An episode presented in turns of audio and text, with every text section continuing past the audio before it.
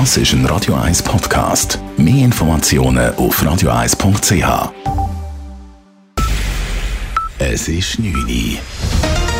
Radio 1, der Tag in 3 Minuten. Mit dem Simon Schaffer.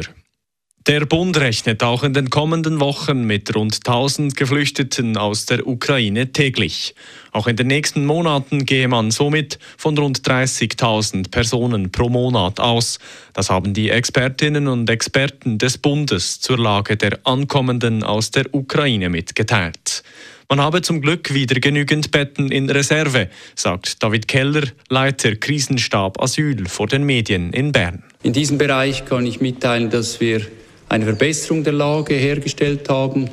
Es ist also voll zu bezeichnen, dass wir von knapp noch 1000, konkret 900 Betten vor einer Woche jetzt wieder bei einer Reserve von etwa 2500 Betten sind. Das gebe ich ganz ehrlich zu, lässt auch mich wieder ein bisschen ruhiger schlafen. Außerdem sind laut dem Staatssekretariat für Wirtschaft SECO bisher etwa 7,5 Milliarden Franken an Vermögenswerten von sanktionierten Personen aus Russland gesperrt worden.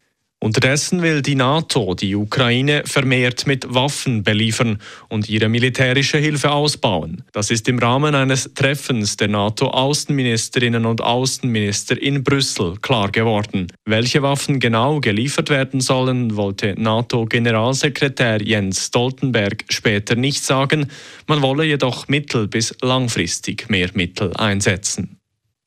Der Deutsche Bundestag hat eine Impfpflicht für alle ab 60 Jahren mit 378 zu 296 Stimmen verworfen. Alle über 60-Jährigen, die nicht bereits von Covid-19 genesen sind, hätten sich demnach bis Oktober impfen lassen müssen. Die Ablehnung des Kompromisses einer Impfpflicht erst ab 60 ist eine Niederlage für den deutschen Bundeskanzler Olaf Scholz sowie für seinen Gesundheitsminister Karl Lauterbach. Beide hatten sich im Vorfeld für eine Impfpflicht stark gemacht. Auch die Spitalverbände waren für eine Impfpflicht in Deutschland. In Wallisellen ist es in der Nacht auf Donnerstag zu einem Schusswechsel mit zwei Todesopfern gekommen. Wie die Kantonspolizei Zürich mitteilt, habe eine Spezialeinheit einen mit Haftbefehl gesuchten 38-jährigen Deutschen in einer Wohnung festnehmen wollen. Dabei habe der Mann eine Waffe gezogen und seine Begleiterin erschossen. Beim darauf folgenden Schusswechsel mit der Polizei sei der Mann tödlich getroffen worden. Die Staatsanwaltschaft hat mehrere Strafverfahren, unter anderem auch gegen die beteiligten Beamten, eröffnet. Der Zürcher Platzspitz soll im Sommer mit Foodtrucks und Verpflegungsständen aufgewertet werden.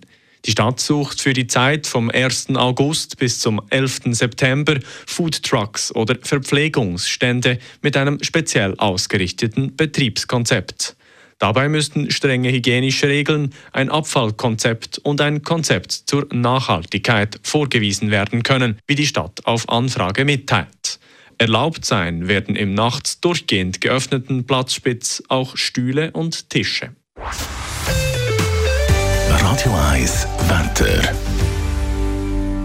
Heute Abend und in der Nacht kann es weitere Regengüsse geben, vereinzelt, aber auch trockene Abschnitte sind möglich. Dazu bläst der stürmische Südwestwind, der lädt den Morgen am Freitag nach und es geht dann mit mehr Regen weiter. Auch da kann es trockene Momente geben, aber die werden weniger. Es gibt also immer wieder Regen am Freitag. Aus Westen kommen dann gegen Abend, aber vorübergehend trockenere Phasen, das bei rund 12 Grad. Die Schneefallgrenze liegt zwischen 1200 und 1700 Meter. Das war der Tag in 3 Minuten.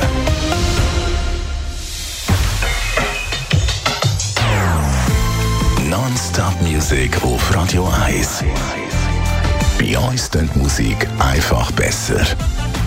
Non-Stop.